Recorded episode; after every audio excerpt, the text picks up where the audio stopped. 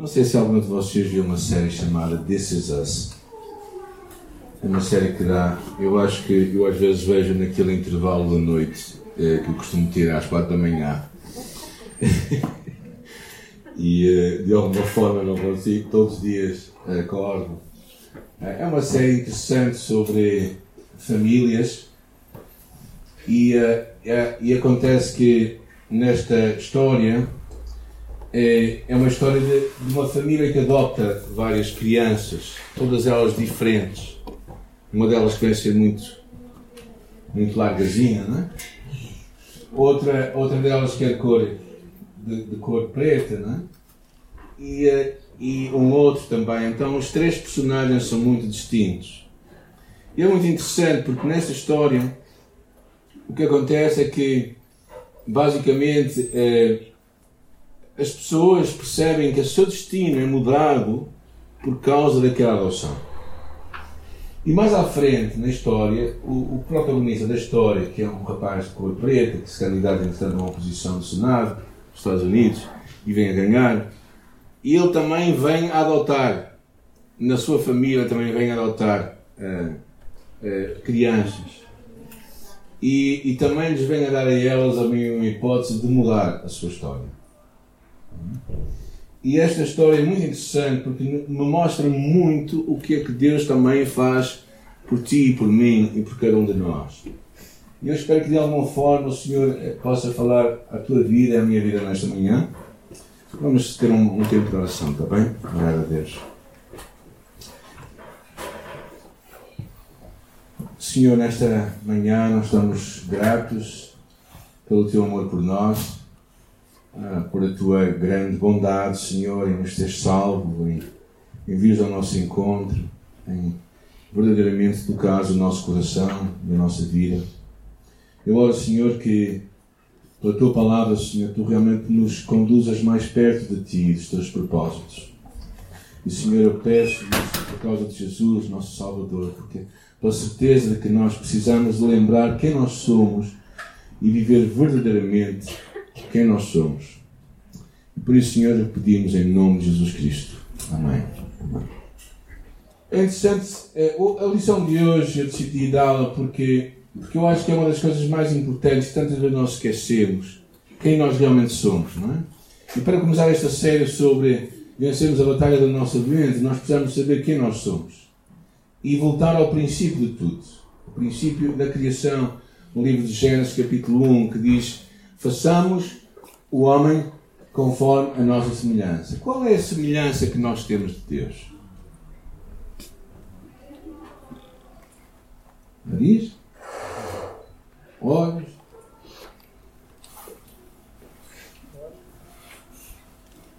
Boca.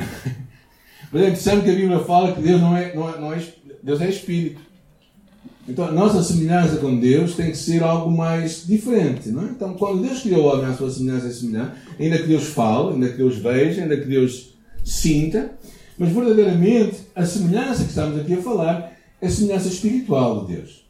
Porque Deus é espírito. Então, quando Deus criou a ti e a mim, Ele criou os seres espirituais. Seres que, que refletiam esta imagem espiritual de Deus. E por isso, todos os dias, pela manhã, ao sair, ao Deus sair, tinha comunhão com Adão e Eva. Diz a palavra que eles trabalhavam, já agora. Há muita gente que pensa que a queda é um resultado, eh, que o trabalho é um resultado da queda, mas não. O trabalho já vinha antes, mas sem esforço, sem, sem penar. Uh, mas o que acontece é que basicamente eles tinham uma relação com Deus. O Espírito de Deus e o Espírito do homem estavam juntos. E nós sabemos que quando o homem peca, a primeira coisa que acontece é que ele tem medo. Certo? Ele tem medo. E a partir daí começamos a ver uma série de emoções e sentimentos que começam verdadeiramente a mostrar que eles de alguma forma perderam esta imagem espiritual de Deus. Porque Deus disse uma coisa: na altura em que tu comeres, certamente morrerás. Eles morreram. Eles morreram, quer dizer, é, fisicamente morreram 900 anos depois, o que não é muito mal, certo? Mas espiritualmente eles morreram. Mas no princípio de tudo, eles eram plenamente aceites, seguros e tinham um significado e propósito para a sua vida. Agora imagina o que é tu não teres nenhuma necessidade. Deitares à noite, fechares os olhos e, e pensar no dia seguinte está tudo perfeito. as insónias não tinham muito sentido, não é? Vários sentimentos não tinham sentido. Porquê? Porque, porque tu, tu estavas plenamente, tu não tinhas medo de nada. É? Tu sentias que eras amado e que a tua vida tinha um propósito. Ah, e, e Adão e Eva também sentiam isto. Não é? Mas assim que eles pecam, assim que eles falham o propósito de Deus, eles passam para um, um caminho em que os vai levar cada vez mais longe do que Deus tinha para eles. E, e o ser humano também, e aí eles perdem a imagem de Deus. Ou grande parte da imagem de Deus. Porquê? Porque a primeira coisa que reparamos depois da, da, da, do pecar é que eles disseram que eles tiveram medo e fizeram uma coisa curiosa. Hã? Esconderam-se de quem? É, é possível se esconder de Deus. Eles, na altura também que eles pecaram, eles perderam o conhecimento de Deus. E a palavra de Deus fala disso no livro de Efésios e em outras partes. Eles deixaram de ver Deus tal como Ele era. E por isso o ser humano, tu e eu, quando nascemos, nós nascemos vivos fisicamente. Alguém está vivo hoje? Graças a Deus. Graças a Deus. É, mesmo se não tivessem, alguém vos trouxe aqui. Mas, mas, a parte disto, nós nascemos vivos espiritualmente, vivos fisicamente, mas mortos espiritualmente. Desde aquele primeiro dia de Adão e Eva, todo ser humano nasce ligado a Deus no seu aspecto físico, porque nós estamos, temos vida física, mas espiritualmente nós estamos afastados de Deus. E, e a tentativa de todo ser humano, desde que, que nasce pequenino até vir a ser adulto, é, são essas três coisas que todo ser humano precisa: é aceitação, sentir-se de alguma forma amado, sentir que a sua vida importa para alguém, e por isso as pessoas fazem mínima coisa, até fazem maiores asneiros para acharem que se eles fizerem aquilo, alguém nos vai amar. Mas também elas procuram sentir-se seguras. E daí, pronto, algumas pessoas tentam encontrar mecanismos próprios para sentirem que a sua vida está segura, através de empregos, através de uma posição económica estável, através de uma série de cursos que podem eventualmente ter para sentir que, que podem ficar seguros, que a sua vida vai estar mais ou menos dentro do controle e também significado. Toda a gente procura que a sua vida tenha um propósito. E, e esta é a luta do ser humano desde que ele nasce. Uh, e, e claramente eu entendo que quando nós quando nós nascemos, todos nós procuramos chegar a este caminho. É? O que eu estou hoje aqui a dar, basicamente, são, são as duas lições de liberdade em Cristo numa, porque eu acho que devia falar isto a todos, por causa também de tudo o que vamos falar nas próximas semanas. E o que percebemos também é que o, o, o Blaise Pascal diz que no coração do homem, mesmo assim, há um buraco que é do tamanho de Deus. Ou seja, Ainda que o homem procure, através do seu, da sua aceitação, do seu significado, através de todas as tentativas, de, até de falsas equações, conseguir o que ele perdeu no Jardim do Éden, e ele procura de todas as formas, mas lá, no coração do homem, há algo que só Deus pode preencher. Mas quando Jesus veio à Terra, ele veio para nos trazer vida. Esta é uma das grandes mensagens do Evangelho, não é? Eu vim para que tenham vida e a tenham com abundância. Ou seja, quando Adão e Eva pecaram, eles perderam a vida. Eles morreram espiritualmente. E quando Jesus vem à Terra, Ele não somente vem para nos perdoar, que, que não é pouco, mas Ele vem fazer muito mais. E ele vem trazer a vida. Porquê? Porque nós estamos mortos espiritualmente e precisamos daquela vida. Não é? Por isso é que Jesus falou a Nicodemos: Uma coisa te digo, necessário te é nascer de novo. Uma coisa é nascer da carne, outra coisa é nascer do espírito. Então, nascer do Espírito, nascer espiritualmente, esta vida com abundância que Jesus promete, é falado em muitos outros versículos eh, que lemos no, no Evangelho, João capítulo 14, versículo 6, que ele diz: Eu sou o caminho, a verdade e a vida. Ou João capítulo 11, versículo 25, Eu sou a ressurreição e a vida. Aquele que está, que crê em mim, ainda que esteja morto, viverá. E também o livro de João diz: Mas a todos quantos o receberam, deu-lhes o poder de serem feitos filhos de Deus. O que acontece aqui é que simplesmente, não somente os nossos pecados são perdoados, mas nós passamos a ter uma nova identidade.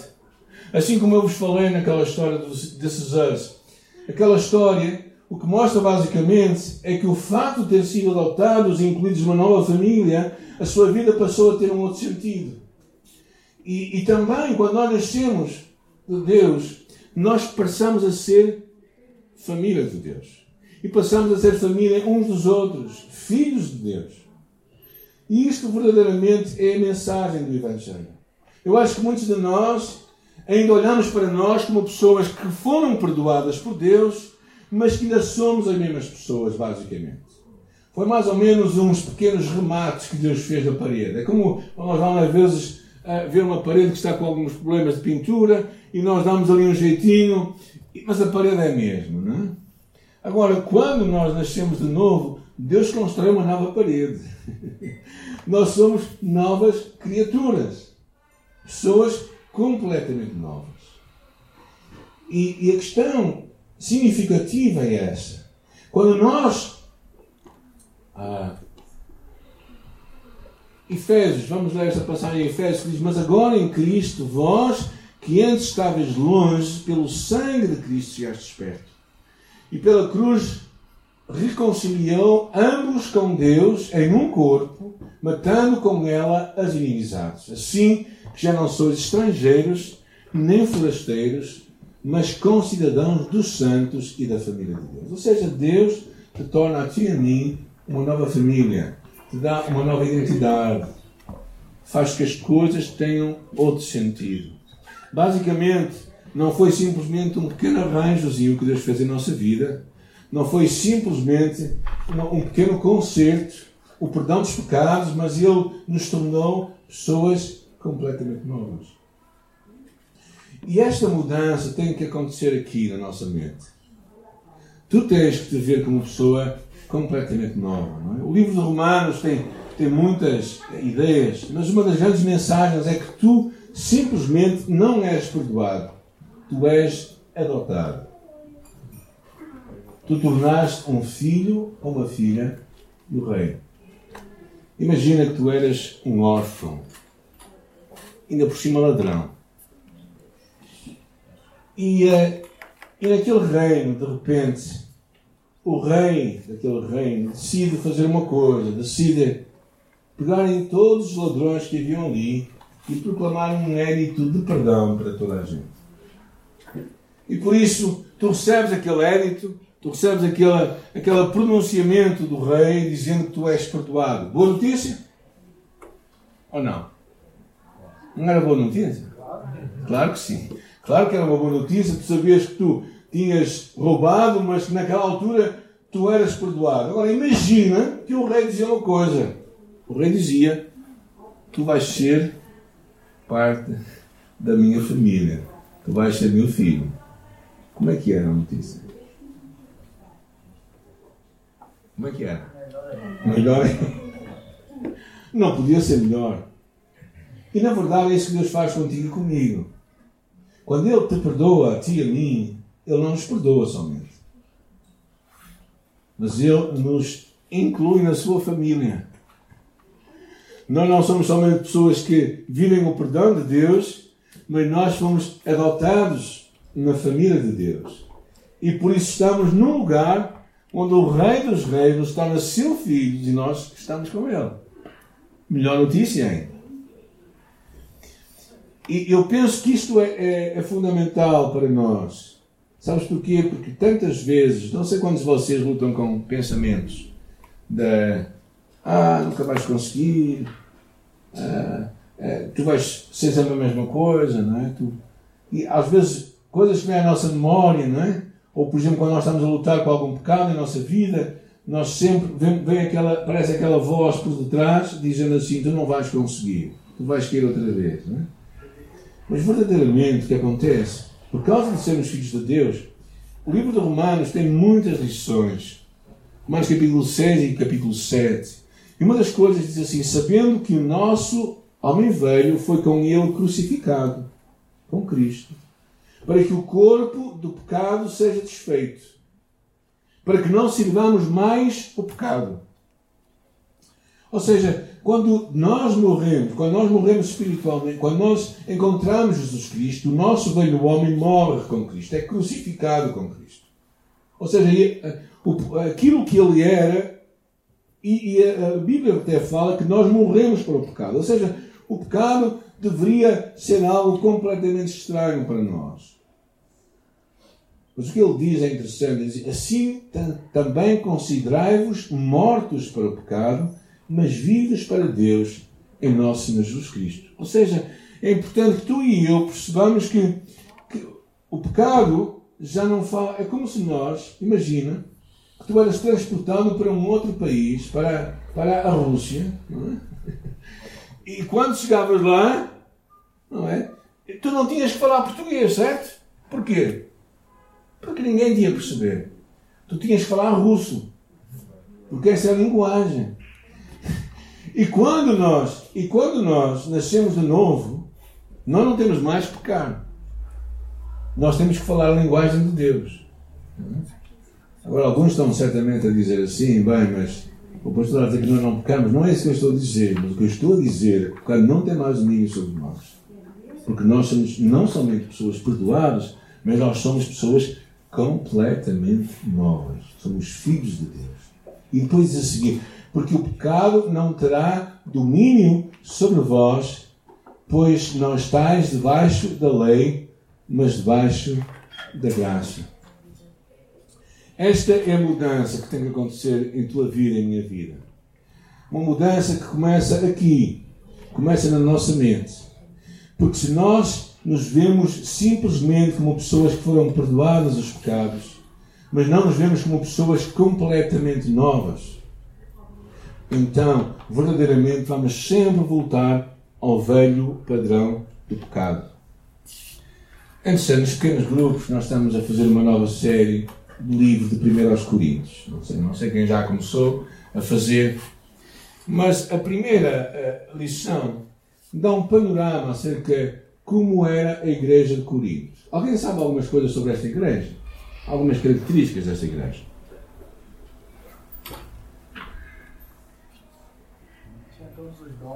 Tinha muitos dons. Era uma igreja que tinha muitos dons espirituais. A palavra até diz que nada lhes faltava neste campo. Mas tem alguns problemas. Quais alguns problemas desta igreja? Divisões. Havia uma série de, de problemas entre lá, é? havia divisões dissensões, havia grupinhos na igreja. Uns seguiam Paulo, outros seguiam outra pessoa, né? Mas isto não, não era tudo, né? E outras, outras contornos um pouco pior, esta igreja. Havia alguns pecados um bocadinho grosseiros lá dentro. Um deles era uma, uma, um, um, homem que, que, que, que tinha relações com a sua madrasta. Claro, Corinto era uma cidade muito secularizada, muito pecaminosa, e parece que o que aconteceu é que a igreja, a igreja absorveu aquela cultura. Em vez de fazer uma diferença, foi, foi absorvida pela cultura de então. E tem uma série de outras vertentes. Mas sabe uma coisa? Quando Paulo se dirige a esta igreja, Paulo escreve e dirige-se a quem? Aos santos que estão em Corinto. E sabes porquê? Porque santo tem a ver com o facto de que Deus te chamou a ti e a mim. Na verdade, a palavra santo significa separado para. Então Deus te chama a ti e a mim para um novo propósito, para uma nova, uma nova dimensão de vida, que é sermos dele. É? E nesse sentido, aquela igreja era santa. Eu perguntei ao meu pequeno grupo quem queria ser parte da igreja de Corinto e todos se recusaram. E eu disse assim: Olha, parece que Deus não se recusou em continuar a chamá-la a sua noiva, a sua igreja. Então, bem, gente, isso é só para dizer: não importa o quadro que tu pintas de ti, há esperança, ok? Se os de Corinto tinham aqueles problemas todos e Deus, mesmo assim, trabalha com eles e muda a vida deles e os chama verdadeiramente seus santos, então Deus também está a fazer o mesmo contigo e comigo e certamente vai fazer algo novo. E por isso, esta lição de hoje, este encontro de hoje, eu queria que tu pensasses, quando tu tornas realmente um filho de Deus, quando tu percebes que tu és muito mais do que uma pessoa perdoada, mas tu és parte da família de Deus, tu és verdadeiramente escolhido por Deus, tu és filho de Deus, tens acesso a tudo o que Deus tem, isso traz muitas coisas diferentes. Primeiro, eu acho alegria. Alegria porque Deus não somente te perdoa, mas Ele te inclui na sua família. Ele te inclui à mesa com Ele. Ele te inclui, dá-te a oportunidade de estar sentado com pleno direito à sua mesa e seres parte de todas as bênçãos que Deus tem hoje e amanhã. Então, essa é uma grande vantagem. Né? Outra coisa que eu acho que tu e eu podemos perceber, a carta de, Pedro fala acerca disso, a segunda carta de Pedro, capítulo 1, versículo 4, diz que nós temos a natureza de Deus. Eu ia quase dizer uma, uma, uma heresia, e, e, e, se dissesse que alguns acham que era isso, mas eu, eu iria dizer que nós, é, nós somos pequenos deuses. Mas não é verdade. Mas o que acontece é que, é que a semente de Deus está em tua vida, em minha vida. Nós somos Deus. Deus está em nós. Não é? E eu acho que isto traz ao mesmo tempo uma, uma alegria, ao mesmo tempo uma responsabilidade. Mas Deus habita em nós plenamente. Nós falámos disto há umas semanas atrás, quando falámos acerca da dádiva do Espírito Santo, que Ele habita em ti e em mim. E por outro lado, uma terceira grande lição que eu acho que esta realidade, quando tu deixas interiorizar esta verdade, que nós somos muito mais do que perdoados, nós somos filhos de Deus, então tu olhas para o pecado de uma forma diferente. Tu percebes que já não falas aquela linguagem. Aquela linguagem já não é já te soa mal à boca. A tua linguagem que te vai fazer bem à boca, que te vai sentir, vai te, vai te fazer sentir como um peixe no, no, no, no, oceano, é a linguagem de Deus. É fazer o que Deus tem para a tua vida. E esta verdade, se tu não consegues mudar e não consegues olhar para ti como alguém que foi não somente perdoado, mas muito mais do que perdoado, foi feito alguém completamente novo, então tu sempre vais voltar atrás na tua caminhada com Deus. Eu espero que este encontro de hoje, este, este tempo juntos, esta manhã, te leve a refletir nesta mensagem. Que nós nos tornamos filhos de Deus. E Deus habita em nós. E o facto de Ele habitar em nós nos dá uma oportunidade para nós vivermos tudo o que Deus tem para cada um de nós. Vamos orar também. Nesta manhã, Senhor, nós estamos tão gratos pelo teu amor. Não somente um amor que nos traz perdão, aceitação, não somente um, um, um, um perdão que nos traz o sentirmos amados por ti, Senhor, mas muito mais. Muito mais. Um perdão que nos leva a uma, a uma vida completamente nova uma restauração da nossa vida. Algo que acontece profundo e, uh, e completamente divino, que é nós somos uma nova criatura. As coisas velhas já passaram, tudo se fez novo. Porque nós éramos trevas, mas agora somos luz no Senhor. Por isso vivamos como filhos da luz. Porque nós que éramos dantes uh, alheios à misericórdia de Deus, hoje somos filhos de Deus. Nós, antes que éramos, que só sofríamos da ira de Deus, hoje somos amados por Deus como ninguém. E por isso, Senhor, ajuda-nos a viver esta nossa identidade como filhos de Deus. Obrigado porque nós somos quem tu dizes que nós somos. E permite que na nossa mente e no nosso coração nós consigamos ouvir a tua voz quando tu dizes quem nós somos.